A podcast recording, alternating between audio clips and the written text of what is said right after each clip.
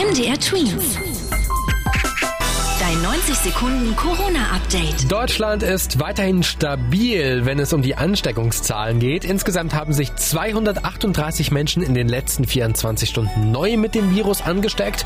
Das heißt auch, seit Beginn der Pandemie haben sich bisher laut den Experten vom Robert Koch Institut über 199.000 Menschen infiziert. Das bedeutet, auch hier werden es in den nächsten Tagen wohl dann über 200.000 Menschen werden. Maskenpflicht an weiterführenden Schulen. Die soll es im nächsten Schuljahr im Bundesland Baden-Württemberg geben. Das hat der Kultusminister des Landes angekündigt. Außer im Unterricht gilt sie dann vorerst überall im Schulgebäude. Ähnliche Regelungen sind in Mitteldeutschland, also in Sachsen, Sachsen-Anhalt und Thüringen bisher aber nicht geplant.